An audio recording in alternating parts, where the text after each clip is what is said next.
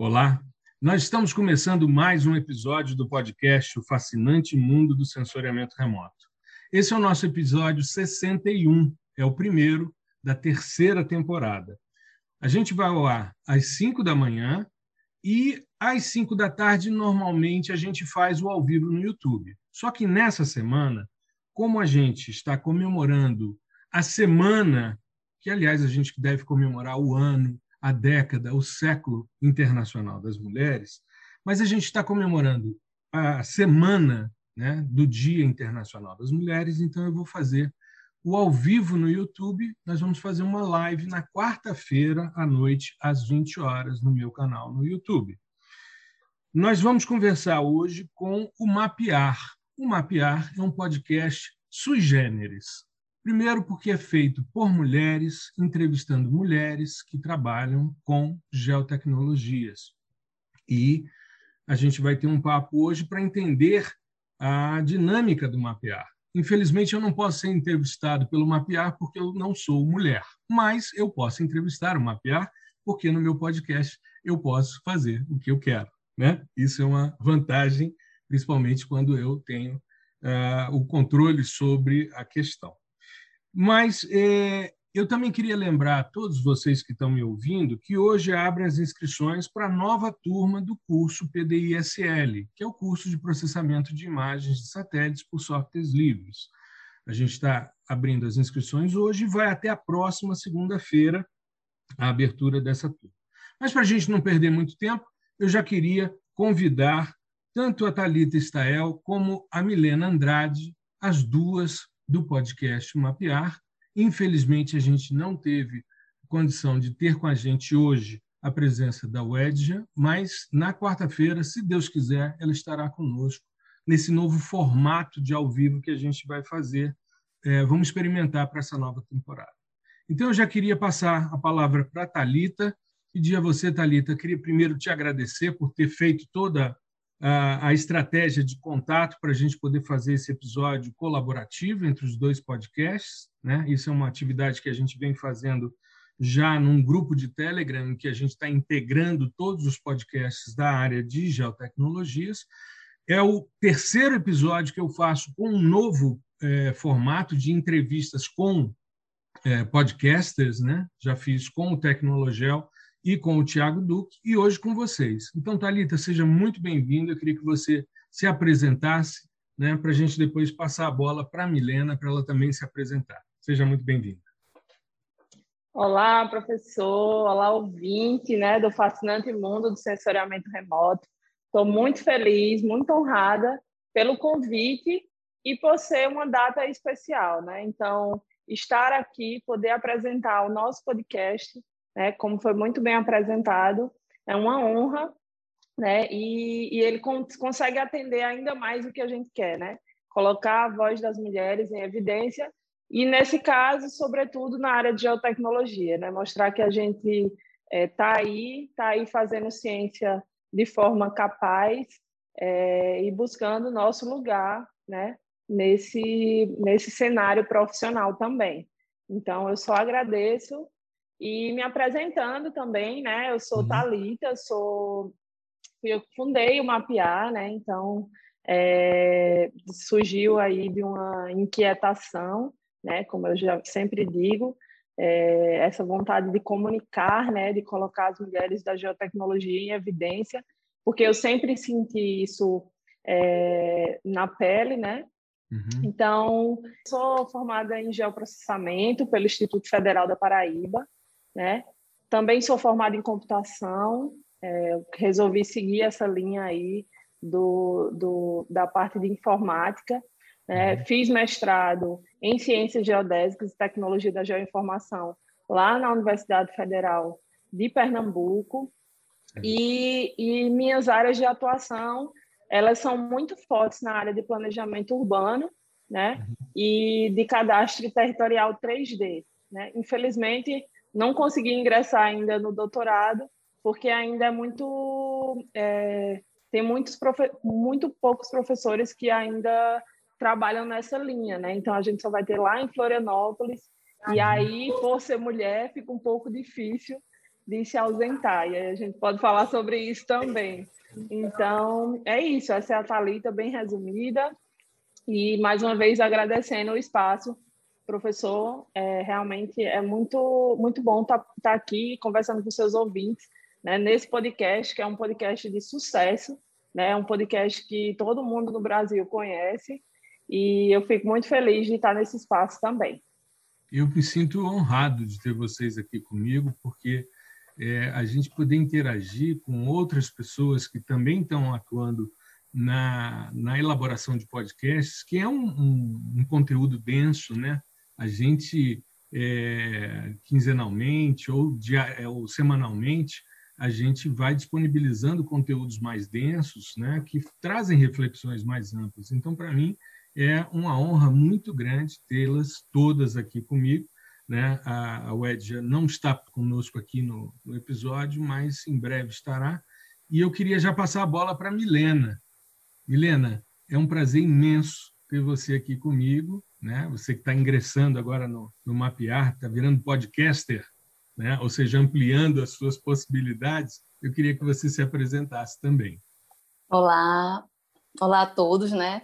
Primeiramente, gostaria de agradecer ao professor Gustavo Batista. Obviamente, é uma honra estar participando do fascinante mundo do sensoramento remoto. Acho que foi o primeiro podcast técnico que eu ouvi.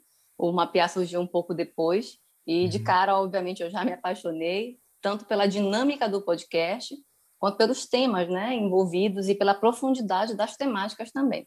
Uhum. Então, muito obrigada pelo convite. Eu estou aqui via Mapear. É, eu sou a Milena Andrade, eu sou professora universitária, é, sou geóloga de formação. Na verdade, eu tenho duas formações. Eu sou formada em geologia e em matemática, sou licenciada em matemática também, mas eu não atuo, apesar de usar fórmulas e, e coisas do tipo em álgebra de mapas, mas eu, eu atuo mesmo na geologia, então sou formada em 2006, depois fiz mestrado em geologia. É, e trabalhei na época tinha umas linhas e eu a minha linha era com ênfase em assessoramento remoto e logo depois eu fui para o doutorado. Logo depois não, mas eu não vou contar essa parte. E depois eu fui para o doutorado em desenvolvimento socioambiental. E uhum. tudo na Universidade Federal do Pará, mas é, a primeira parte nos de geociências e depois no núcleo de altos estudos amazônicos, que é um núcleo interdisciplinar, onde você interage é, de, de forma interdisciplinar mesmo com diversas disciplinas para montar a sua tese, né? uhum. no final. E minha relação com o Mapear, eu estou na segunda temporada com o eu acho que a gente vai falar um pouco mais disso ao longo do, do episódio. Uhum. E faço parte também, junto com a Thalita com a Wedia, e usando a, frase da Wedia, o Mapear é um presente, para mim também, está fazendo parte. Eu espero que a gente possa ter uma conversa bastante legal durante esse episódio.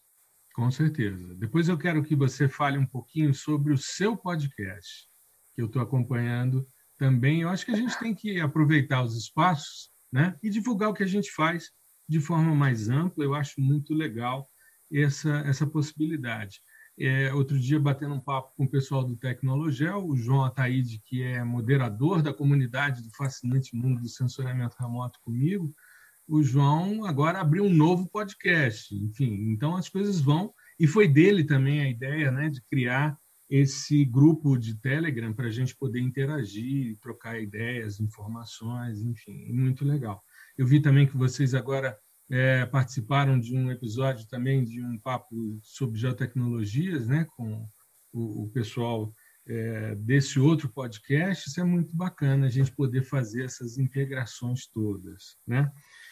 Mas eu queria entender, Talita, você que é né, idealizadora do Mapear, como é que surgiu a ideia do podcast Mapear?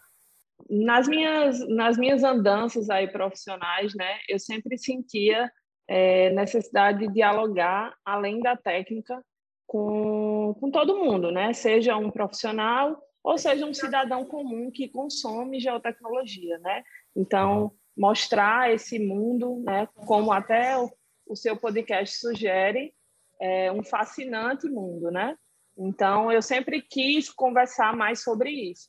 E aí eu percebia que durante as minhas palestras, né, é, eu, eu era muito bem recebida, assim, né?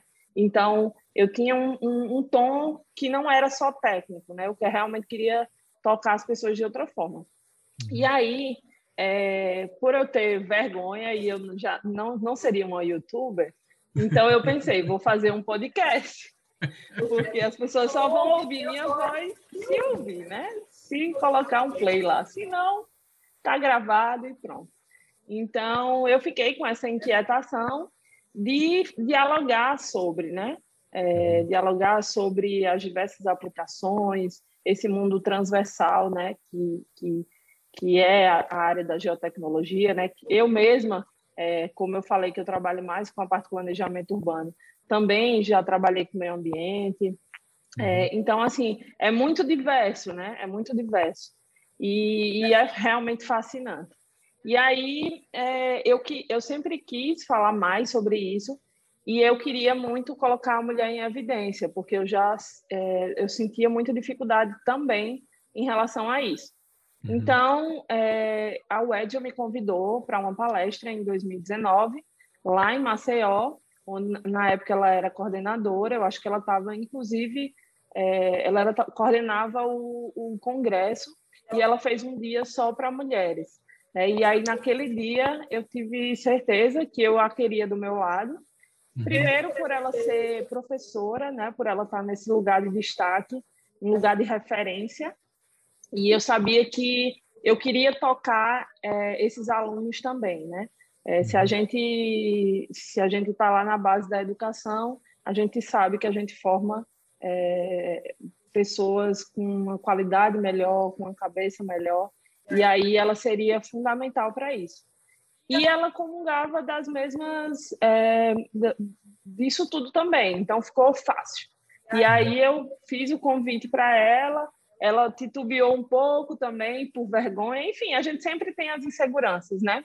Claro. É, e aí, mas eu disse, vamos lá, vamos gravar. E aí a gente, eu disse a ela, ó, pensei aqui em 10 episódios iniciais, a gente vê como é. Se for, é, se der certo, a gente continua. E ela topou.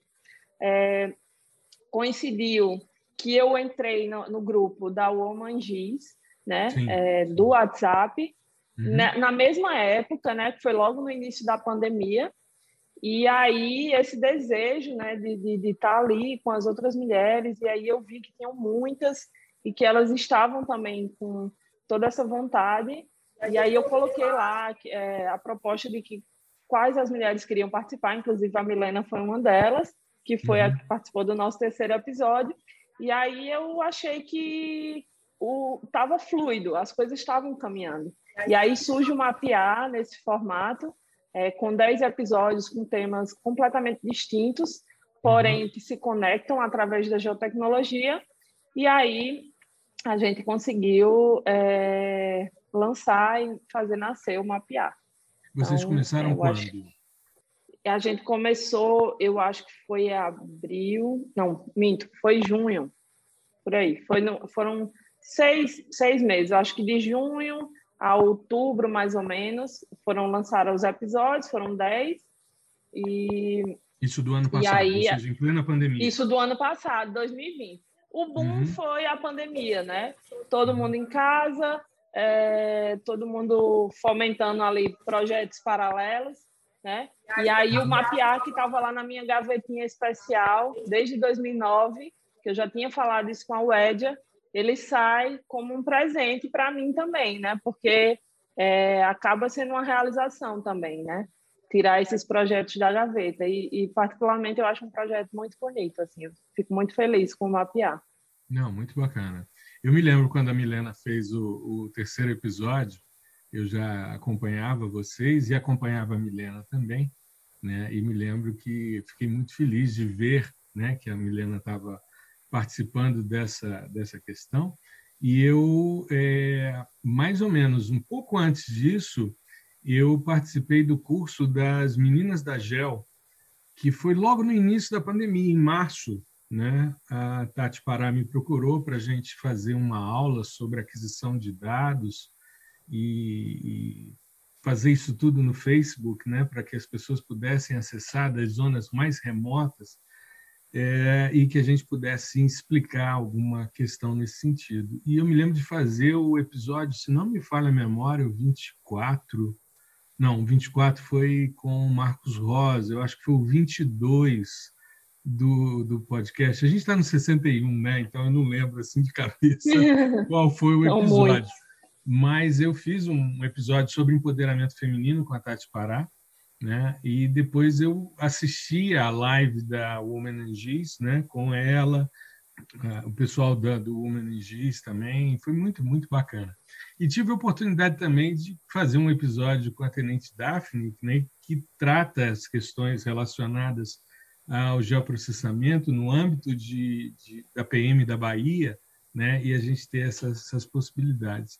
E eu vejo que é muito legal porque ah, o fato da gente estar em pandemia, da gente não poder estar presencialmente, isso, de certa forma, é, rompeu algumas barreiras também, da gente estar com pessoas de vários lugares do país integrando e fazendo episódios. Com certeza. Tocando as coisas, né? Eu vejo isso dessa forma é, é, de, de, questões mais amplas. E, Milena, como é que foi essa participação nesse episódio e essa aproximação com o Mapear? Então, professor, é, se eu não me falha a memória, eu acho que é o episódio 4. É, é o, ah, é o 4. É, é não é o 3. Ai, meu Deus. Professor, tá vendo que minha cabeça também? Não, se você com 10 está se confundindo, imagina eu com 61. Eu tenho, tenho uma é licença é poética de me, de me confundir. Ainda bem que eu tenho colegas que têm memória. Então, indo, voltando para o episódio 4, a gente falou sobre é, geotecnologia para o mapeamento de riscos e desastres, que é especificamente o meu tema de trabalho, né? Então, uhum. eu desde a graduação, no final da graduação, é, eu comecei a trabalhar com mapeamento de risco, a inundação e, e, permaneci, na verdade, com a ameaça de inundação durante muito tempo. Ainda do, é, é, a minha principal é, linha de pesquisa, mas apesar de trabalhar com outros riscos também. Uhum. E eu fui, fui, falar sobre isso, assim, sobre mapeamento de riscos e desastres e como usar as tecnologias mais de uma forma trazendo um pouco do background teórico que tem, porque é até uma discussão muito atual na geotecnologia, eu acho que você também traz isso, uhum. é, e outros cursos também trazem, né, essa questão de ir além do justamente conseguir apenas seguir um tutorial, e sim compreender o processo. E, e, além de compreender o processo, eu diria mais além. Existe uma teoria por trás disso, e é isso que separa um pouco é, os cientistas de apenas né? seguir é, os técnicos e também de, de muita gente com boas ações, que eu diria, uhum. de tentar ajudar né, estudantes, mas por muitas vezes falham um pouco na teoria. Assim, e eu acho Perfeito. que quem está no lugar da ciência precisa lembrar disso, né? Precisa estar tá pautado numa metodologia replicável, tudinho, quais são as ferramentas, o que está por trás disso, onde isso começou, não começou aqui agora, eu apertando esse botão. Uhum. Então, eu trouxe um pouco disso, assim, da teoria e que ferramentas utilizar. Então, eu, eu trabalho até hoje com isso, é a minha principal linha de pesquisa, né, que está dentro da geologia ambiental. Uhum. Mas, apesar de trabalhar com outros temas, essa é a minha principal linha. Então, no Mapear, eu, eu conheci a Thalita e o Edja nesse mesmo grupo do WhatsApp, do Woman X, uhum. e conheci elas, a gente, na verdade, nunca se viu pessoalmente. É, a gente se conheceu no grupo e pela gravação do podcast e a partir daquele momento também eu, eu trocava muita ideia com a Talita e, e, com e contigo também, né? Porque eu tenho uhum. uma tinha uma vontade de montar um podcast também, mas nunca me, me dava coragem nem tempo. Uhum. E agora recentemente, se o senhor me permite, eu já já vou adiantar eu consegui lançar um podcast é, de geologia ambiental, né, que é um projeto paralelo ao Mapear, e que é o Map Risco, podcast de geologia ambiental, também está no Spotify, e que trata justamente desses temas que eu trabalho na graduação, com os meus alunos da graduação, com os meus alunos da pós-graduação. Uhum. Então, acho que a, a, motivação é justamente trazer temas técnicos e, e deixar também em stand-by o áudio, sabe? Para, uhum. olha, perdi a sua aula, professora, tudo bem, mas houve o episódio tal. Eu acho que acaba sendo, para quem está no lugar de professor, acaba, o podcast acaba sendo um recurso educacional também. Fantástico. Não só o meu próprio map risco, mas o mapear também. Então, uhum. o Ed já comentou em outros episódios que teve aluno que estudou TCC, aluno que entrou em mestrado por conta de episódios, e a minha ideia de montar o, o map risco, mas uso como referência tanto o fascinante mundo do sensoramento remoto quanto o mapear, é uhum. levar informação técnica, né, de qualidade, Uhum. E o que, para quem está na, na, posição de professor, é claro que isso também pode ser enquadrado como extensão, e como divulgação científica, mas a divulgação científica é feita por todos que estão de alguma forma ligados a um tema técnico e uhum. conseguem transpor isso de uma forma mais simples para o público e instigar, sabe? Instigar e passar informações também. Então, essa é a minha relação com mapeagem. Começou com o episódio e a Thalita depois me convidou para estar tá na segunda temporada. Eu aceitei, já era fã do podcast. E é um, é um pouco também do feeling, sabe? De por mais que a gente não se conheça pessoalmente, de alguma forma existe uma relação de confiança, porque senão ela não me convidaria e eu tão claro. pouco aceitaria. Uma relação de confiança que se constrói numa teia invisível, assim, professor, que que isso uma, se a gente pode tirar alguma coisa de bom nessa pandemia foi isso algumas relações invisíveis que surgiram ligadas por um tema único assim como a gente está todo mundo aqui junto agora falando sobre podcast educação científica papel da mulher assessoramento remoto processamento e tudo mais. Não perfeito. Eu, eu vejo assim eu o fato de não estar presencial com as pessoas isso para mim não muda em nada. Eu tenho hoje hoje eu tenho um orientando de mestrado que surgiu no âmbito do PDISL, do curso, e que eu nunca estive com ele presencialmente. Ele fez todo o projeto, fez toda a organização, e eu tenho feito hoje, eu tenho essa questão que você falou, Milena, para mim é, é emblemático. Eu hoje, se eu vou fazer uma sugestão de um trabalho científico, alguma coisa assim, eu digo, olha, escute os episódios tais, tais e tais, que eu falo sobre isso e aí eu digo como é que eu trabalho essas questões e tal. Então, eu tenho usado como recurso pedagógico o, o podcast, né? além de ser um espaço em que eu posso fazer as minhas reflexões mais filosóficas sobre as questões e também por ser um contador de histórias, né? Eu me caracterizo pelo fato de ser um contador de histórias. Eu tive assim grandes influências na minha vida e, e amigos que tinham esse perfil, que eu, né, a gente acaba se, apro se aproximando por causa disso, mas a gente percebe que se eu fosse colocar numa linha temporal tudo que eu já relatei ou que eu já vivi, né, eu precisava de uns 800 anos aí de vida para poder juntar tudo, né? E assim, eu já ouvi dois episódios do seu podcast de geologia ambiental e fiquei muito impressionado, muito muito feliz, achei muito legal. Principalmente o formato dele, eu gostei do, do fato de ter uma música de fundo, coisa que eu não consegui fazer até hoje, achei uhum. muito bacana. Ou seja, estou falando também do aspecto técnico né, da, da, estrutura podcast, né, que é algo extremamente interessante. E é como a Thalita disse, né, o fato da gente não aparecer. Isso, de certa forma, dá um certo conforto também. Né? quando você coloca a sua cara, você acaba personalizando também o, o, o processo. E eu, eh, tinha muito receio, Thalita, eu, eu, claro, todos nós, eu, por ser professor há muitos anos, eu não tive é, esses problemas de aparecer. Eu sempre fui mais gaiato, então eu não tinha muito, muito trauma de, de aparecer. Né? Tanto que quando é, a oficina de textos pediu que nós, na divulgação do Reflectância dos Materiais Terrestres, eles pediram que um dos autores, pelo menos, fosse fazer um webinar. E todo mundo recusou. E eu disse: não, eu vou, eu faço questão, eu vou. Mas disse a eles: eu vou, Perfeito. mas eu não quero que seja um PowerPoint falando. Eu quero que a minha cara apareça para humanizar a relação. Então, desde o primeiro episódio, não, mas desde o terceiro episódio do podcast, que eu sempre gravei o vídeo e eu disponibilizava na primeira temporada eu falando o episódio todo.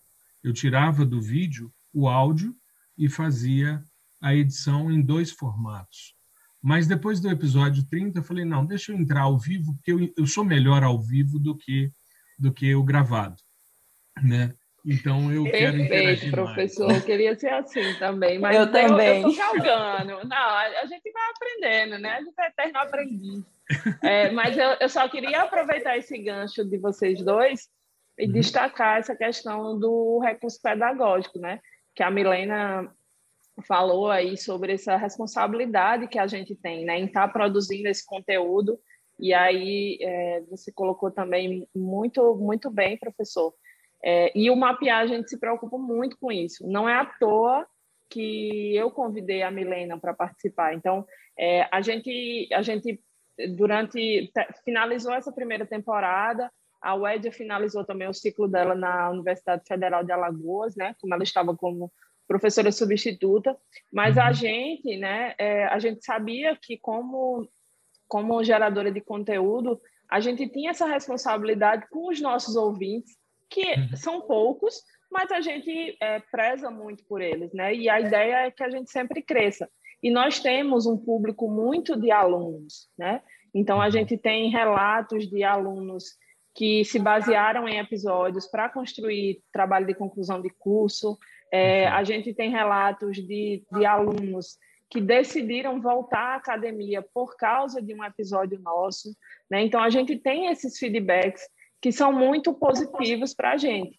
E aí, é, não fazia sentido a gente não ter a academia também dentro. Então, é, o episódio da Milena, para mim, é, não é porque ela está aqui hoje, é, só o fato dela estar tá no Mapear, eu acho que retrata isso, mas o episódio dela, para mim, foi, foi assim fundamental, foi perfeito, foi leve e ao mesmo tempo técnico. É, é um episódio completo, eu diria.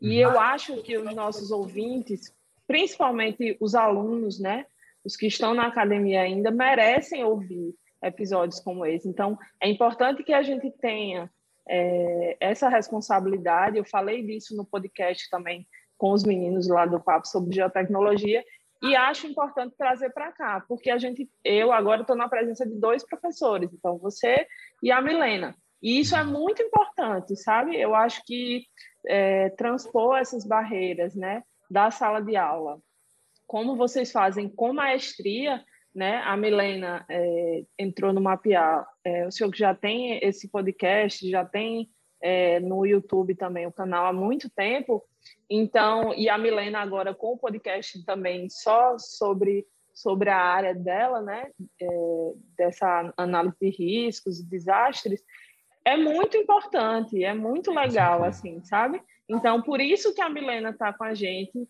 e eu uhum. fico muito feliz dela ter aceitado realmente somar nessa segunda temporada e espero que ela não saia nem tão cedo, viu, Milena?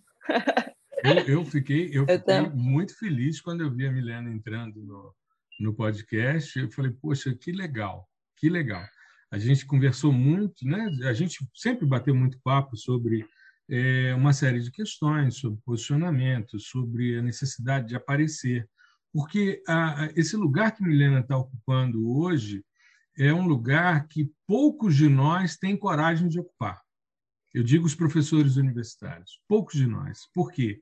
Porque há um receio muito grande e esse receio é, e depois eu queria até ver o que, que a Milena experimentou a respeito disso. Mas há um receio por parte deles de entrar no digital, de entrar na internet, de que isso pode, de alguma forma, macular a sua história, entendeu? Existe uma coisa meio velada nisso. E a reação automática desse medo que as pessoas é, denotam, que é como eu interpreto, é, de certa forma, desprezar quem faz. Então, assim, é, eu falo porque a gente viveu um momento assim ímpar na nossa história, como professores, como acadêmicos, que foi a pandemia. O fato da gente, de repente, do nada, olha, a gente vai ter que trabalhar virtualmente. As particulares impuseram as atividades. Eu me lembro de uma de uma professora de química, isso para mim foi marcante. Eu fiz uma palestra o ano passado, uma das 25 lives que eu fiz de palestras e eventos e webinars e tal, foram 25 quando eu lancei no, no Lattes, eu tive como contabilizar isso. Eu fiz uma exposição de uma professora dando aula, colocando seu celular preso num cabide, numa cadeira e fazendo todo um ajuste para poder, num quadro negro pintado na parede, poder dar sua aula de química. E, assim, a iniciativa privada né, forçou e disse: olha, se virem. Mas as universidades públicas houve uma retração, e principalmente aqui na Universidade de Brasília, ah, vamos suspender o calendário para quando a gente tiver condição. E aí eu fiz parte do grupo, inclusive, que formalizou um curso para que os professores criassem alternativas para poder atuar no virtual. E eu percebi isso, ou seja, aqueles que me criticavam, que de certa forma desdenhavam do trabalho que eu já fazia antes da pandemia, porque eu estou há mais tempo nessa área virtual, como eu percebi o potencial de você divulgar ciência no, na, no, meio, no, no meio digital, e eu percebia que muitos deles, né, de forma até pejorativa, me tratavam. Já falei disso várias vezes. E quando eu fui é, lecionar para eles estratégias, né, me chamavam de blogueiro, de youtuber, e eu fui ensinar os caras como criar um canal no YouTube como repositório para que os alunos não perdessem aula. Aí eu percebi que era o quê? Era uma, uma ignorância digital. Eles simplesmente não sabiam como fazer. Eles não sabiam uhum. usar plataformas ambiente, é, de ambiente virtual, como Moodle, como Google Classroom e tantas outras. Eles simplesmente não sabiam. Muitos queriam que a gente fosse filmar as aulas deles no quadro negro, eles dando aula tradicional e depois disponibilizar para os alunos. Eu vi aulas de colegas é, que eram folhas escritas, um celular visto de cima, em que não se lia nada, não se via nada, e coisas complexas sendo faladas em cinco minutos. Coisa que você, no quadro, provavelmente desenvolveria durante duas horas. Né? Então, assim, eu vi muito, muita fragilidade nesse sentido. Eu não sei se a Milena vivenciou isso, ou se essa migração para o digital, é, que foi necessária, se ela só se manifestou agora com a pandemia ou se já era algo, algum movimento que você já fazia nesse sentido, Milena. O que, que você me diz dessa vivência que você teve? Bom, professor, eu como trabalho com a parte de risco, é, quem trabalha com gestão de risco sempre vê na crise uma oportunidade. Então, uhum. essa oportunidade ela tem que surgir da crise. Então, você tem duas opções: ou ou de alguma forma é, só vê o pior e, e, se afunda naquilo, ou transforma, faz daquele momento de dificuldade um momento de transformação. Então, uhum. isso é uma da, da, dentro da teoria do risco, do risco, isso também se trabalha. Então, eu, na verdade, encarei, eu realmente também não tinha tanta vivência no digital, né? No máximo, assim, coisas muito pessoais, de rede social, Instagram, não tenho Facebook. E, mas eu aproveitei esse momento, eu entendi que, como os alunos precisavam de muita coisa para disponibilizar, além de indicar esses recursos auditivos né, que a gente tem de, de podcast já técnico disponível, é, eu comecei a também é, tentar usar um pouco isso no sentido de recurso pedagógico mesmo, sabe? Uhum. Essa, as redes. Não, não YouTube, que eu acho o YouTube uma plataforma complexa e como bem disse a Thalita, eu também não tenho essa característica de youtuber, pelo menos até agora. Eu não tenho um pouco de. Não gosto muito também de câmeras, mas essa parte de áudios eu sempre achei fantástica. Agora, com relação a essa questão que o senhor mencionou sobre, sobre quem está nesse lugar de usar o digital a seu favor, é, de alguma forma ser visto como menor ou como menor, né? eu acho que isso é um momento de transição, assim, isso tende realmente a, a diminuir. Uhum. E eu também acho que, assim, eu acho que é uma questão de perfil também. É claro que a pandemia acelerou um pouco esse processo do digital. Então, todo mundo acaba que usa, tem usado, algumas pessoas têm usado as mídias a seu favor, mas eu não vejo isso como uma obrigação, assim, do docente. Eu uhum. acho que é uma questão de perfil, mesmo que a gente tenha que ter se adaptado, e ter migrado para o digital, para o remoto. O que eu vejo é quem conseguiu usar isso como uma oportunidade é, vai ter uma relação diferente com o digital. Eu acho que isso é um caminho sem volta. Então, Exato. o Brasil, infelizmente, não é um país extremamente tecnológico. Então, eu vivo na Amazônia, as realidades são complexas. Claro uhum. que eu estou na, na, cidade, na maior cidade da Amazônia, que é Belém, mas, assim, realidades são complexas. Na zona rural você não tem acesso, não tem nem internet, não pega nem telefone. Então, assim, uhum. eu entendo que, infelizmente, esse momento tecnológico é sem volta, as realidades são múltiplas, e quem tem possibilidade de usar isso a seu favor, eu acho importante, apesar de não achar que seja obrigatório, assim, para quem está na, na, academia, sabe? Eu acho que é uma questão de uhum. perfil também, um pouco. Eu acho que é fundamental a gente falar sobre popularização da ciência, né? E eu acho que é, nessa, nessa transição que a gente está tendo aqui para o tecnológico, né? Que o professor já vem fazendo, e, e a gente, por exemplo, que surgiu agora pós-pandemia, e outros canais e outros podcasts que vem surgindo, né, é, nessa urgência, é, eu acho que ela é um ponto positivo para a popularização da ciência, né? Eu uhum. sempre fui e vou continuar sendo defensora dessa popularização da ciência. Eu acho que é por isso que a gente tem é, tanto cuidado com os episódios que a gente vai, vai lançar, né? Qual é o conteúdo, quem é que a gente vai trazer. E, e eu acho que é, essa resistência que tem por parte de professores né, na academia, que foi sentida e foi colocada em questão, ela poderia ser, ser rebatida nesse sentido, né? É, vamos fazer ciência para quem, né?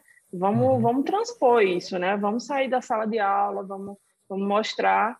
E, e eu acho que nós, nossos podcasts eles estão aí é, nessa nessa corrida. A gente está um pouco na frente e eu acho isso muito muito legal da gente exaltar, né? Então, com certeza. Eu só queria aqui. complementar, Talita, se me permite, professor e Talita, claro, claro. é que esse movimento da popularização da ciência, que são dois grandes termos, né? a popularização, popularização, desculpem, e a divulgação da ciência.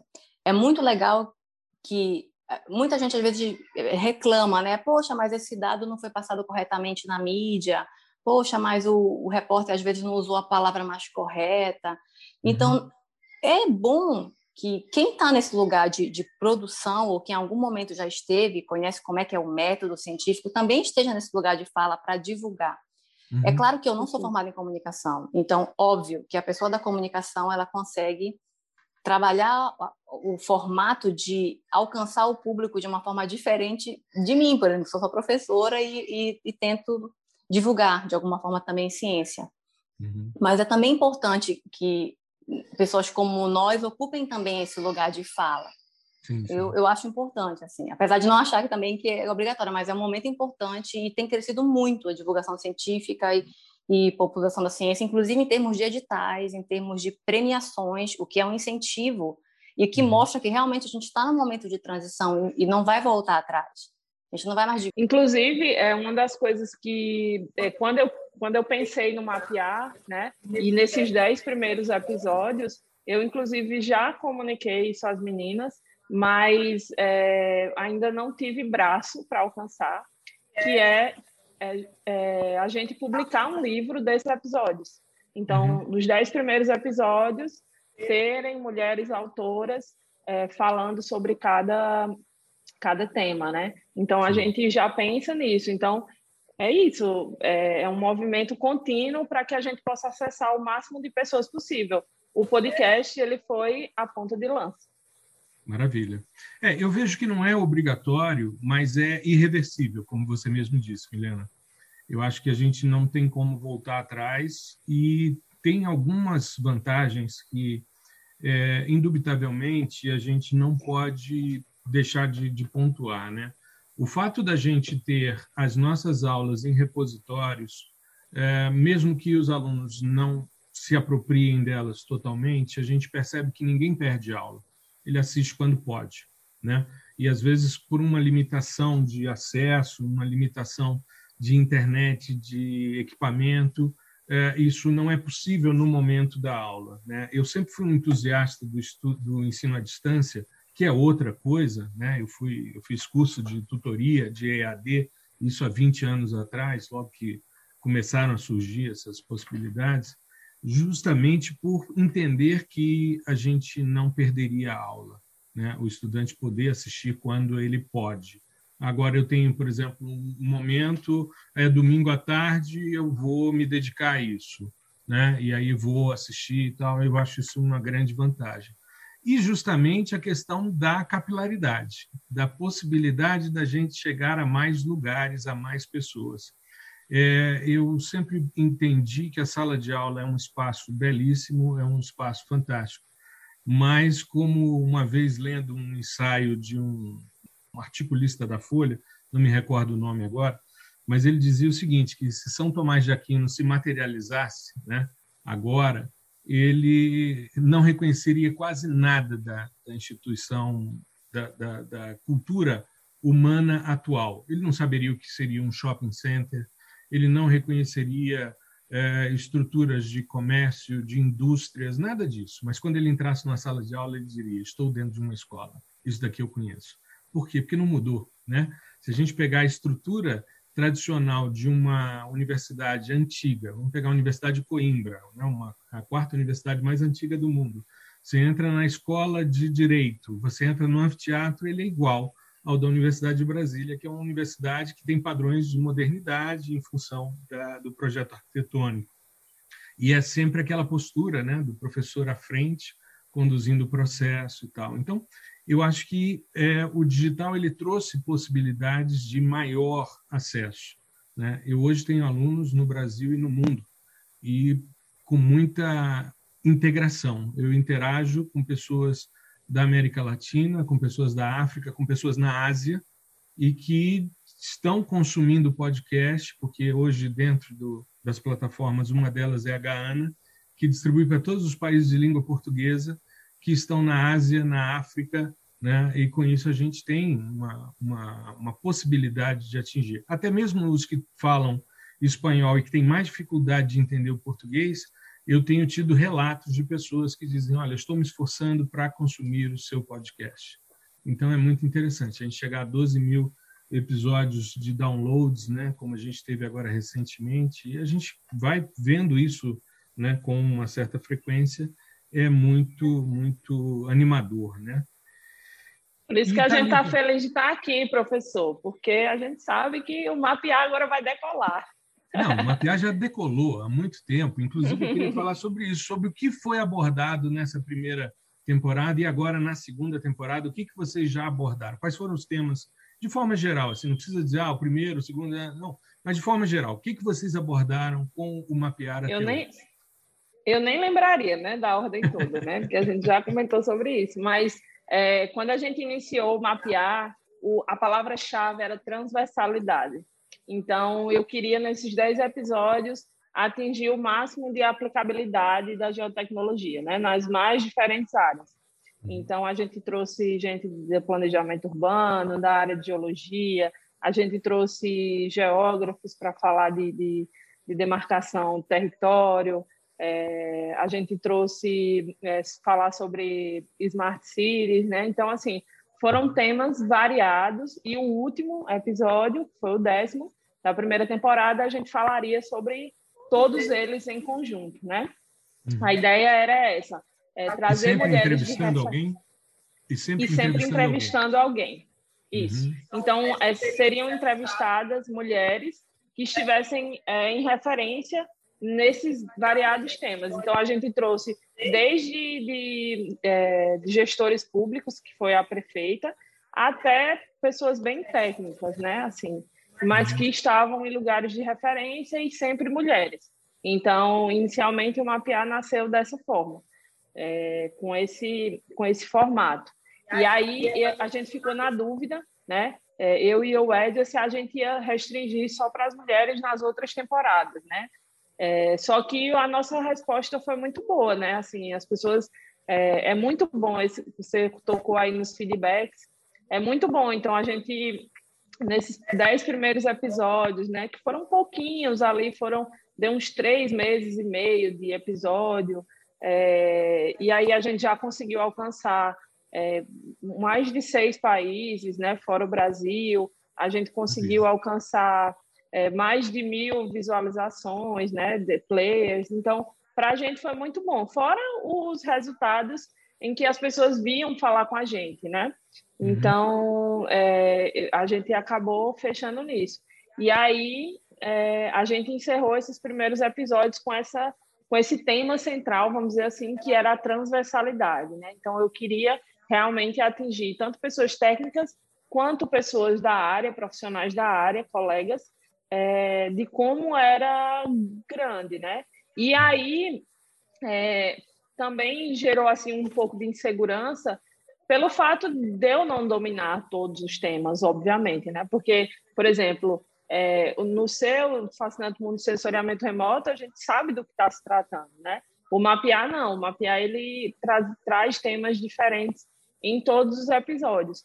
E aí é, teve esse esse momento, né, de reflexão de será que é isso mesmo? Será que eu só não vou trazer coisas da minha área, né? Coisas que eu já trabalhei. Só que eu acho que o, o, o destaque maior que eu trago para o nosso podcast é essa rede, é esse rizoma de mulheres né, que uhum. estão em diversas áreas e que elas que fazem o mapear. Então, eu percebo que todas as vezes que a gente traz alguém é, com os temas mais diferenciados nos episódios, mais a gente atinge pessoas, mais a gente chega nessas pessoas e mais elas se identificam com esse lugar de fala.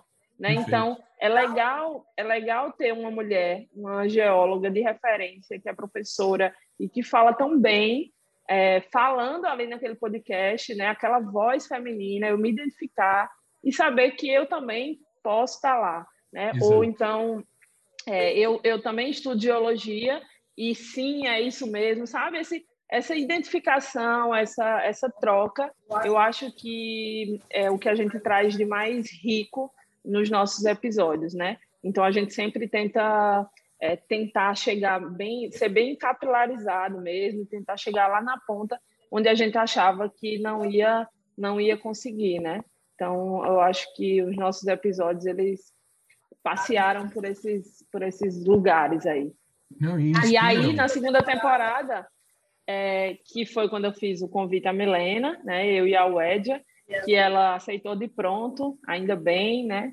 Porque é, assim que a gente anunciou ela, não só você, professor, mas várias outras pessoas vieram nos parabenizar, né? E, e a gente sempre diz isso a todas as nossas convidadas. O mapear agora também é seu. E isso é um fato, porque é, é um lugar que está sempre aberto, é um lugar, um espaço aberto. Então, por exemplo, a gente teve, já participou a professora Tati, é, que você mencionou também, e uhum. ela já indicou outras pessoas para participar do Mapear, é, as meninas do Omangis, né, que participaram do nosso segundo episódio lá na primeira temporada, e que nessa temporada pediram para a gente divulgar também o, a pesquisa que elas fizeram, então isso para a gente foi uma honra, e elas se sentiram parte, né? Então, o episódio realmente tornou elas também do mapear, né? Isso é muito legal, né? E, e, você inspirar outras pessoas. Isso que eu acho fantástico. É você inspirar novas, as estudantes, elas olharem e falar que legal, olha só, elas ocupam esse espaço, elas fazem, elas são né, é, é, extremamente competentes, seguem e, e, executando seus trabalhos e, e eu também posso. Isso é muito legal. Inclusive, professor, nessa, especialmente nessa semana, né, que é, abriu esse espaço aqui nesse podcast para a gente e no dos meninos também, que a gente vai estar na live, é, é muito importante porque a gente também resolveu fazer um episódio é, especial, né, falando exatamente sobre isso, sobre identificação, é, onde a gente faz reflexões sobre é, nossa trajetória, né? Uhum. Para que mais e mais meninas e mulheres possam se identificar, porque a gente sabe que toda trajetória ela é, ela é tem suas dificuldades e tem suas suas glórias também, né? E aí a gente, como a gente está ocupando esse lugar de fala no podcast, todos os episódios, a gente achou por bem também falar sobre isso. Né? Então deve estar tá saindo também hoje é, no nosso podcast esse esse episódio especial onde a gente fala sobre isso, né? Então já é a segunda temporada. Todos. Já é. Já da segunda temporada. Entendi. A gente já está no quinto episódio da segunda temporada, né?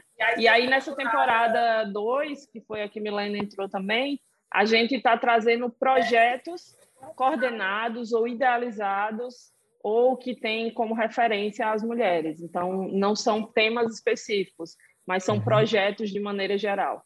Legal, legal. E eu vi também que vocês estão com uma campanha de é, apoio ao podcast. Se você quiser falar sobre isso, eu acho que é um espaço super, super importante para a gente também divulgar essa, essa questão, né? Como é que as pessoas podem apoiar, o que, que vai ser apoiado, enfim. Eu, eu fiquei é, bastante curioso quando vi essa, essa questão. Eu vi que vocês falaram sobre questão de equipamento, sobre é, toda uma, uma discussão nesse sentido, e tenho visto outros movimentos nesse sentido também com relação a podcasts, né? E, e enfim, eu fiz Isso. também vários investimentos, enfim, mas tem, tem essa questão. Queria que você comentasse um pouquinho, que vocês comentassem. Isso. Isso, eu posso começar e você também pode falar, Milena, desse é, também sobre seu ponto de vista, assim, né? É, a gente criou realmente, decidiu criar é, um financiamento coletivo contínuo, né? Ou seja, as pessoas que nos apoiam, elas vão ficar apoiando mensalmente. Por isso que a nossa recompensa inicial é de cinco reais, né? Então é algo que vai ficar vindo todo mês é, esse valor ou mais, quanto alguém quiser doar. E aí a gente fez tudo isso na, na plataforma do Apoia-se, que é o uhum. apoia .se barra mapear. Então, lá a gente conta a nossa história e conta o porquê que a gente criou esse financiamento coletivo contínuo.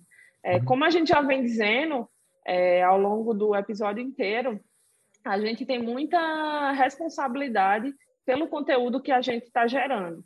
E aí, outras discussões né, da área de comunicação, de outros comunicadores que eu já sigo, é, eu já vinha muito pensando sobre isso, de como a gente trabalha, vamos dizer assim, é, gerando conteúdo de qualidade e de forma gratuita, né? Então, tem muita gente consumindo esse conteúdo sem a gente ter um retorno. E tá tudo bem, tá ok isso. Uma decisão é, conjunta e a gente está muito feliz com isso. Porém, a gente acha que é, a gente poderia abrir esse espaço para as pessoas que querem realmente nos apoiar, que se identificam com o projeto e que têm condições para isso. É, a gente gasta em média 20 horas é, semanais, assim, juntando o trabalho de todo mundo, né? Então, eu, a Milena e a Wedia, nessa parte de roteiro, de criação, é, de, de, de, ir atrás de convidado, de preparar todo o episódio e de gravação. Produção, né? Produção. Né? Isso, da produção de maneira geral. E a gente também tem mais duas pessoas que trabalham com a gente, que é o João e a Lara, que são da, de, da comunicação, a Lara, e o da edição de áudio, que é o João. Eu tentei fazer a. Você comentou aí, professor, que ainda não tinha colocado a musiquinha e tal. Realmente é algo difícil a edição de áudio, né? E, e, e eu, eu me senti no direito de não, não ter que aprender isso também. Então, eu já conhecia o João aqui, João Pessoa, e aí eu falei com ele, ele ainda tentou me ensinar para fazer o primeiro episódio, mas eu a pessoa já tem muitas atividades durante o dia, inclusive nós três, né? Eu, a Milena e a Wedia, temos filhos pequenos, então nossos horários de gravação são enquanto eles dormem, né? É, enfim, nesse revezamento.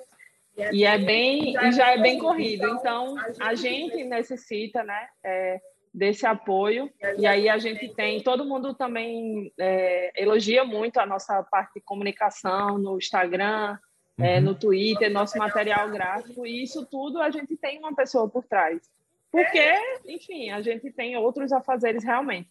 E aí a gente, fa a gente faz esse investimento todo é, com os nossos recursos, e aí a gente decidiu por bem que quem quisesse apoiar ficasse à vontade, e a gente decidiu criar conteúdos exclusivos para esses apoiadores, né? Então, é possível que a gente faça alguns episódios que vão ficar disponibilizados só lá na, no Apoia-se, né? Uhum. E você vai poder acessar é, para que a gente possa, de alguma forma, recompensar essas pessoas que realmente queiram, né? Investiram, né? É, investir no, no... Exato.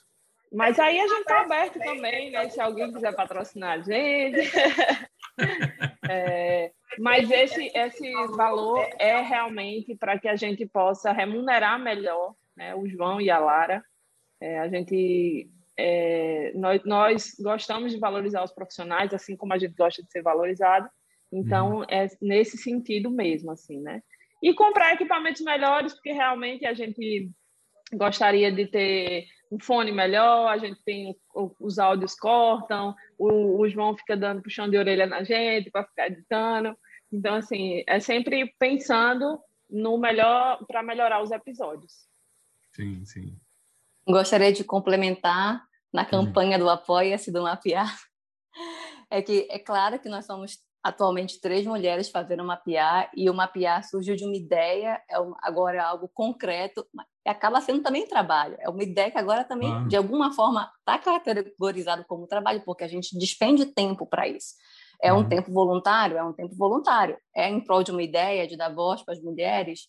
ótimo, excelente. Então, quem puder colaborar seria muito bom, porque a gente tem esses outros profissionais. Além do nosso tempo, a gente está dando voluntariamente, uhum. mas tem essas pessoas que trabalham na edição. É, enfim, é sempre bom apoiar uma ideia também, né? ainda mais uma ideia tão bonita que é essa de visibilizar essas mulheres e dar voz para essas mulheres, não só para a mulher, mas pessoas que estão trabalhando com coisas é, sérias, sérias também e de forma muito técnica e de referência que acabam que se perdem, né? se diluem na nossa, nossa sociedade. Infelizmente, a gente ainda tem um caminho muito longo aí em prol da, da equidade, é uma coisa que ainda vai demorar para caminhar. Existem avanços, claro, existe avanço também na tomada de consciência, e eu acho que isso também é um mapear traz, né? A uhum. cada episódio, com uma mulher diferente, com um tema diferente, a pessoa que está na ponta escutando, seja ela principalmente mulher, mas claro que outros gêneros também, homem também, ele se vê como um espelho. Então, olha, ela está ali falando sobre esse tema, ela tem essa trajetória, que legal, então, talvez eu também consiga chegar ali. A gente, eu acho que a Thalita não tem, às vezes, noção do, da, da dimensão que, que se tomou, né? Nem eu também tenho muita dimensão. Isso vai sendo construído ao longo do processo. Acho que nem o professor já está no episódio 62, então nunca que ele imaginaria que março de 2021 estou no episódio 62. Então a gente começa com uma ideia, põe a mão na massa, vai para a prática e não tem muito como a gente prever onde é que isso vai, vai chegar, né? Então acho que é isso que é bonito também do mapear. Então a cada temporada vai trazendo novos significados, vai agregando mais gente e eu acho que é isso. Apoiem é o mapear, gente. Com certeza, exatamente. apoia.se barra mapear. É isso aí. Quem quiser ajudar, Daí, dado o recado. Eu, eu, você estava comentando um aspecto, Milena, e eu pensando sobre isso. Na quinta-feira, eu fiz uma, uma live né, com, dentro da Jornada para a Autonomia no PDI, e eu tive a oportunidade de conversar com três alunos do PDI-SL. Aliás, a Milena é aluna também do PDI-SL, é, e eu conversei com a, a Isadora. Isadora é da primeira turma do PDI-SL. Né? Ela entrou quando a gente teve uma turma super pequenininha, experimental. E a gente estava num chat online uma vez, eu, eu, nas primeiras turmas, eu fazia sempre, a cada 15 dias eu fazia um chat online, só que cresceu muito, então agora eu tenho feito lives mensais para poder é, internamente a gente conversar. Né? Fizemos uma em janeiro, agora uma em fevereiro, e elas ficam disponíveis lá no ambiente para os alunos assistirem e tal. Né? E a Isadora, num bate-papo com a gente, ela virou para mim e disse: professor, eu gosto tanto de podcast, só que não tem nada em podcast de sensoriamento remoto. Você não quer fazer? Era uma coisa óbvia, né? Eu acompanhava podcasts de um monte de gente, ouvia é, é, vários podcasts de, de temas variados, inclusive tinham amigos que faziam em outras áreas, e era óbvio, mas eu não me toquei. E ela veio com essa, essa proposta eu nem dormi naquela noite. Eu nem dormi. Eu fui atrás de um amigo para saber como é que ele fazia, que plataforma que ele usava, porque não era simplesmente, ah, eu quero fazer um podcast. Não, você tem que fazer uma distribuição para streaming. E aí, como é que faz? E essa questão da edição, né? Eu sempre fui uma equipe, né? Então eu faço as coisas todas, né? Assim de, de, de edição, de vídeo, de áudio, eu que corto, eu que monto a parte gráfica e, e vou divulgando. Apesar do curso ser oferecido por uma, uma empresa, né, eu é, produzo muito do conteúdo que eu distribuo nas redes sociais, sou eu que produzo todos os dias. Né? E, e é algo assim, a gente pensa que é, é, é, é uma coisa que a gente, de repente, não se toca e que tem uma, uma dimensão muito grande. É como você falou, eu jamais ia imaginar que, de repente, ia estar com 60 episódios gravados, né, uma sequência de temas variados. E é tão interessante porque às vezes você quer falar sobre algo, você tem que olhar lá no site e ver qual é a sequência para você dizer, não, é o episódio X, né? porque você já fez tanta coisa. Às vezes você fala de um assunto e, e, e é como em aula, né? Às vezes a gente está falando e pensa, Pô, será que eu já falei disso aqui hoje? Ou será que eu já falei disso nesse episódio? Então, é, algumas coisas assim interessantes. E a gente realmente é uma ideia muito interessante muito gratificante e a gente não tem noção né, de como isso atinge as pessoas. De repente, as pessoas viram para você e falam: Ah, eu te conheço porque eu ouço o seu podcast. Teve um cara outro dia fazendo uma live, uma aluna minha do PDISL compartilhou. Olha só, professor, estava numa live e o cara falando de você. Aí eu fui ver no YouTube né, o vídeo do cara, e o cara dizendo, não, porque como o professor Gustavo falou no episódio do podcast O Fascinante Mundo do Sensoriamento Remoto, a, a consciência nasce do contraste. Eu falei, olha só que legal, né? Você pega uma ideia filosófica, faz um episódio sobre isso. Outro dia fiz um com o cubo de Rubik, né? Das etapas do, do processamento, como é que você resolve o passo a passo e tal. E aí, de repente, o cara está falando de você e tal. Aí você agradece. E é interessante porque começa a surgir umas coisas engraçadas. Tá famoso, tá famoso, professor. tá muito, ele é muito famoso. Te encontrar pessoalmente, eu vou te pedir um autógrafo. Ah, que conversa. No, no livro, no livro de reflectância dos materiais terrestres. Vou levar o livro para fotografar. Não, livro aí tudo bem, com certeza, com certeza. Mas é muito interessante. Mas, professor, eu acho, eu, eu eu estou ouvindo você comentar sobre esse momento de início né, do podcast e eu estou relembrando assim essa mesma felicidade, essa mesma Não é? ansiedade é? de colocar é. tudo para fora. E eu acho que esse é o segredo de, de, de ter sucesso, sabe? É porque é feito com muita dedicação, com muita entrega. E eu acho que é por isso que a gente consegue entregar episódios com qualidade tão boa sabe? É eu acho importante. que isso é o fundamental. E eu espero não perder, hein? No dia, eu acho que no dia que eu perder essa, essa ansiedade, essa felicidade, eu acho que é porque encerrou-se um ciclo, né? E Sim. aí é, é, é, esse momento a gente precisa estar atento. E, e aí tá na hora de criar Por enquanto, ciclo. não. Exatamente. Mas por enquanto, mapear e bombando, o fascinante mundo de sensoriamento remoto também. Com e a certeza. gente comemorando aqui o Dia da Mulher nesse collab maravilhoso, né? Não, eu acho fantástico. E outras coisas que vão surgindo, né? A questão, por exemplo, do Clubhouse. Né? Outro dia a gente conversou sobre isso com o Tiago Duque. É, outro dia, o pessoal do Descascando a Ciência, que é um grupo da Unicamp, que trabalha com a parte mais agrícola, mais agrotech, e eles fizeram um artigo sobre sensoriamento remoto, iam fazer o primeiro episódio deles no, no, no Clubhouse. Aí o rapaz me encontrou no, no, Instagram e me convidou para participar. Ele disse: Olha, é uma conversa rápida, uma meia hora e tal. Eu falei: hum, meia hora comigo? Difícil. Né? Eu normalmente converso mais do que o homem da cobra. Então, vamos lá, vamos lá, meia hora, está combinado. Aí eles abriram para eu falar. Aí eu comecei a falar, ah, e eles começaram a interagir. E quando nós vimos, nós já estávamos a uma hora e pouco e tal. Eu falei, é normal, fica tranquilo, porque comigo é assim. Eu, às vezes, faço episódios é, de integração, de entrevista, quando eu vou ver, dá duas horas e meia. Aí os caras, e aí, o que, que a gente faz? A gente corta e tal. Eu falei, que corta o quê? Não, bota integral, tá tudo certo. Quem quiser, ouve. Se não quiser ouvir duas horas, tudo bem. Ouve meia hora, ouve dez minutos, o que for, né? Falando nisso, né, a gente, né, Milena, tem um horário curto. Ouvindo aqui naquela, naquela função de duas vezes, a pessoa ficar falando freneticamente. É, é, isso é legal no Telegram, né? Eu acho isso ótimo da gente botar rapidinho. Eu adoro. Eu, eu tenho uma dificuldade muito grande de, é, muitas vezes, escrever muita coisa em celular.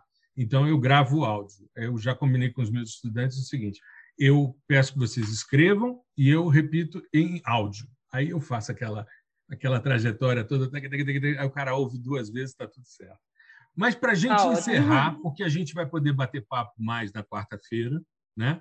Para a gente Sim. encerrar, eu queria que vocês falassem sobre perspectivas futuras do mapear. Mi, quer falar logo? Bom, professor, as perspectivas futuras do mapear, ao meu ver, a gente vai construindo ele aos poucos. Então, eu não consigo ter uma noção a muito longo prazo. A gente já tem algumas pessoas em mente é, para entrevistar. Os temas eles também vão sendo construídos de uma forma bem slow, assim, bem lentamente mesmo. E eu acho que eu, aí é que está a beleza, ele vai se montando meio que no caminho. Eu acredito que vai continuar, né? vai ter uma terceira temporada depois de. A gente ainda não conversou exatamente sobre isso, se vão ser 10 episódios para fechar a segunda, mas eu acredito que sim uhum. e lançar depois uma terceira, porque nesse, nessa segunda temporada está mais voltada a projetos, né? Mas a gente sabe que tem uma multiplicidade aí, tem mulheres que estão no mundo privado, que é o, a frente de empresas, e também, de repente, seja interessante trazer. É, a gente tem muita gente da academia, né, que, que tem participado do mapear ou estudantes assim de mestrado, até mesmo de graduação já foi uma estudante. E eu acho que tá, vai se construindo no caminho. A beleza do mapear para mim é o, é o, caminho, né? Até porque eu sou nova no podcast, mas obviamente estou amando fazer parte. Uhum. E aí não sei se essa é a mesma perspectiva da Talita, se ela já tem alguma ideia aí chave de inquietude para trazer. Eu vou, eu vou é, com ela, então... eu tô indo. é, eu, eu gostaria mais, assim, é, que o mapear é, continuasse nessa jornada, né, de, de evidenciar mulheres. Não, não precisam ser mulheres, assim, pós-doc, mas é como a Milena falou, a gente já teve até aluna de graduação, né, que teve trabalhos de referência, e isso a gente também precisa dar visibilidade, né, uhum. dar essa valorização. Então, é, a gente caminha nesse passo.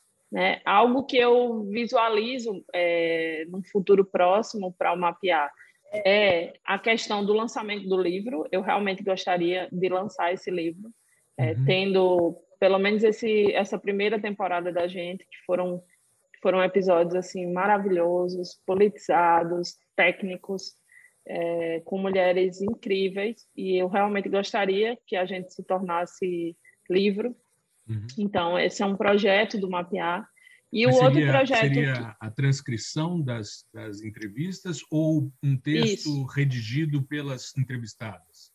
Como é que você está pensando? O roteiro, o roteiro que a gente criou, o roteiro que a gente criou para o, o, podcast, ele seria transcrito é, para as páginas, e aí uhum. para os capítulos, né? Cada capítulo seria um episódio e a gente teria esse roteiro que basicamente foi o que a gente dialogou na entrevista. E aí trazer alguns, alguns trechos de destaque que foram falados durante a entrevista, né? Transcrever isso de, de ipsilite, né? Uhum. É, isso, isso é um, um, projeto que eu tenho muito claro na minha cabeça para o mapear. E eu também gostaria que a gente, lá na frente, as pessoas é, nos procurassem. Eu acho que é uma é um, uma, algo que eu, eu gostaria que me deixaria muito com o coração quentinho. Era é, se as, as meninas e mulheres que ouvem nosso podcast nos procurassem para poder falar delas também, sabe? Porque fica um pouco tendencioso, assim, o fato de eu, é, de mim, da Wed e da Milena, nós já estarmos em, geograficamente separadas e em lugares distintos, já traz essa, essa diferenciação, né? É, conhecem pessoas de diferentes lugares e isso agrega muito. Mas eu gostaria que as as mulheres quisessem se valorizar e nos buscassem para participar de episódios, sabe? Dizer, olha, fiz um projeto nessa área, eu gostaria de divulgar. Vocês me dão espaço, sabe? Eu, eu gostaria muito. Eu acho que quando, quando eu tiver esse feedback contínuo, eu acho que eu vou me sentir muito realizada. Porque quando a gente convida, é, as pessoas geralmente aceitam de pronto, assim, né? Uhum. Eu acho que todas elas aceitaram de pronto. E você fica muito feliz. Mas, por exemplo, é, se eu tivesse abertura para falar em outros podcasts, por exemplo, quando eu estive como chefe do cadastro técnico do município, né? À frente do cadastro territorial multifinalitário, que a gente conseguiu fazer em seis meses, que a gente coordenou uma equipe de mais de 30 pessoas, é, enfim, pessoas que confiaram no nosso trabalho. Se eu tivesse a oportunidade de divulgar isso, como eu tive no congresso que a UEDIA proporcionou, uhum. é, eu acho que eu ficaria mais feliz, né? Tipo, deixa eu falar, eu preciso falar, deixa, deixa eu contar a minha experiência, né? Aqui, vamos divulgar isso. E eu sinto que isso, que há muito isso entre homens, né? É, principalmente por esses lugares de referência, né? É, os lugares de referência que a gente tem hoje são homens, coordenadores, é, proprietários, CEOs, todo mundo é, basicamente são homens, né? E, e aí você se identifica e você, de uma forma mais. Isso acontece naturalmente. E aí eu gostaria que o Mapear tocasse isso nas, nas meninas e mulheres, sabe? Eu gostaria que elas procurassem a gente para falar disso. E não só o contrário. Então, fica aí também. É, é a primeira vez que eu falo isso, né? E desse desejo meu, é um desejo pessoal, que eu acho que eu ficaria muito, muito, muito, muito mais feliz e realizada se é, todas as meninas e mulheres que desenvolvem projetos na área de geotecnologia se identificassem com o espaço e ocupassem esse lugar de fala. Muito legal, muito legal. Eu acho que é uma, uma oportunidade fantástica. E, e eu não conheço um espaço como esse, né, da pessoa poder procurar e dizer, olha, eu fiz, quero mostrar. Isso é muito bacana, é muito bacana. Eu acho que é um, uma perspectiva futura belíssima, belíssima. Obrigada. Isso, é, Inclusive, professor, complementando hum. essa, essa fala da Talita, né, de dela, dela entender o processo quando ela trabalhava no, no Conde, que tava, sabia que estava fazendo algo diferente, algo complexo, algo tecnicamente que teve um resultado é, muito bom, né? E queria ter a possibilidade de mostrar isso. Se o senhor me permite, eu vou claro. posso fazer uma divulgação do evento que até a Thalita Claro, por favor. por favor. Nessa mesma linha, é, assim, essa questão da mulher, ela ainda vai perdurar muito né, na, na sociedade em termos de, de debate. Eu, particularmente, não trabalho com gênero. Uhum. Então, estou envolvida no mapear porque eu acho importante dar voz para essas mulheres, independentemente de trabalhar especificamente com essa temática. Claro que ela é importante, Perfeito. tem mulheres que trabalham com isso. Uhum. É, mas é até estranho, às vezes, quando a gente vê eventos que só tem mulheres falando. E é engraçado que a gente nunca se questiona que, às vezes, tem muitas mesas redondas. Quantos congressos eu já não fui que não tinha nenhuma mulher falando, nem na mesa, nem, nem palestrando. Acho que a Wedja também falou isso no, no podcast junto com que elas fizeram no collab com os meninos. Hum. E não, não, não existe esse estranhamento quando a mesa é só composta é. Né, por figuras masculinas. E no intuito de, de tentar também dar voz nesse movimento de dar voz para mais mulheres, né, em sentidos técnicos, eu estou organizando um evento pela Universidade Federal Rural da Amazônia. Para se inscrever tem que ir lá no SIGA da universidade, que chama é, Webinar Mulheres na Análise Espacial, Aplicações uhum. Ambientais. Então, a gente convidou geógrafas, geólogas, é, Convidei a Thalita para falar da experiência no Conde, convidei a Wedja para falar da experiência dela com o Covid. Então, vão ter várias temáticas, todas usam ou censuramento remoto ou geoprocessamento. Então, vai ser uma tarde, assim, em comemoração ao Dia Internacional da Mulher, que é 8 de março, apesar do evento acontecer no dia 12 de março.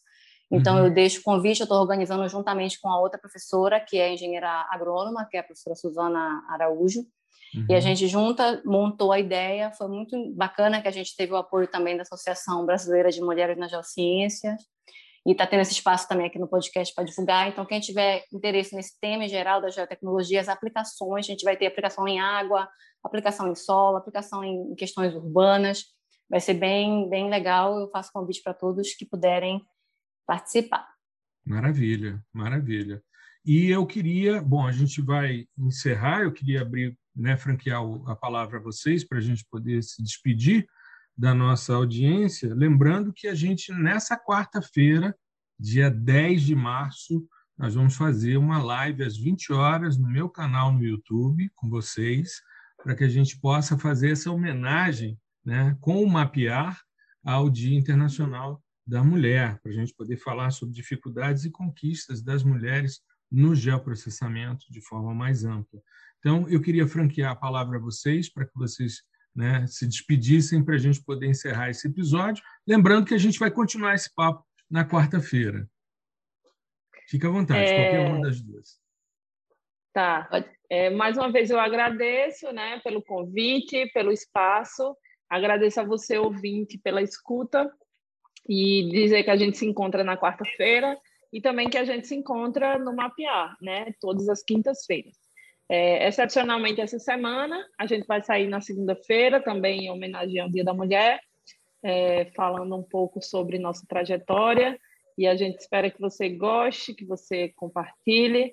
E também, se puder apoiar a gente, apoia.se barra mapear, para que você possa fazer parte também. Professor, muito obrigada.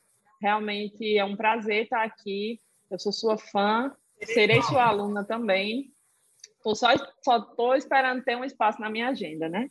é, para eu poder para eu poder receber os elogios que Milena recebe, né? Porque tem que ser. Mas, mas a Milena, a Milena recebe elogios pela participação dela, porque Exatamente. A, a Milena eu preciso tá de tempo para me dedicar. Isso, ela está sempre nos, na, nas considerações, e interage, tira dúvida, e conversa, e conversa com os outros estudantes. Ela está sempre né, participando. É por isso que ela recebe elogios. exatamente. Então, eu preciso de tempo para ser essa aluna exemplar, mas com serei, certeza. está nas minhas prioridades também. Muito obrigada de verdade e obrigado por você que está ouvindo aí é, o fascinante mundo do sensoriamento remoto.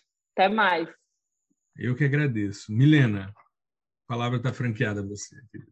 Muito obrigada, professor. Eu acho que foi fantástico poder falar do mapear aqui no, no fascinante mundo do sensoramento remoto. E gostaria de agradecer também ao convite, gostaria de agradecer a Talita também, mais uma vez, né, por poder fazer parte do Mapear, compor junto com ela e com a Wedia esse podcast que é tão importante. E deixei por último, mas não menos importante, é, eu acaba que eu conheço Talita, professor Gustavo, o Edja, todo mundo virtualmente, e eu conheci especialmente o professor Gustavo Batista também durante a pandemia.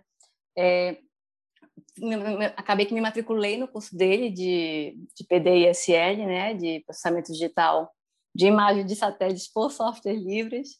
Aprendi uhum. softwares novos que acabo que aplico na minha disciplina também, então eu achei um momento importante, né? Eu já falei aqui que da, da crise surgem as oportunidades, então de não ficar paralisada nesse, nesse no, no que esse esse isolamento proporcionou para todo mundo e sim tentar se movimentar e o, o digital ele é um meio de que a gente consegue se movimentar. Claro, eu estou falando de quem tem uma internet, pelo menos uma mínima condição. Eu sei que infelizmente isso não é a realidade de todos, uhum. mas quem quem tem essa possibilidade de fazer esse movimento é importante, então já fica o meu agradecimento também ao professor por ter participado do curso e ainda estar na rede dele, né, de alguma forma vinculado ao curso, vinculado também agora ao podcast, que ótimo. Uhum. Só tenho a agradecer, com certeza.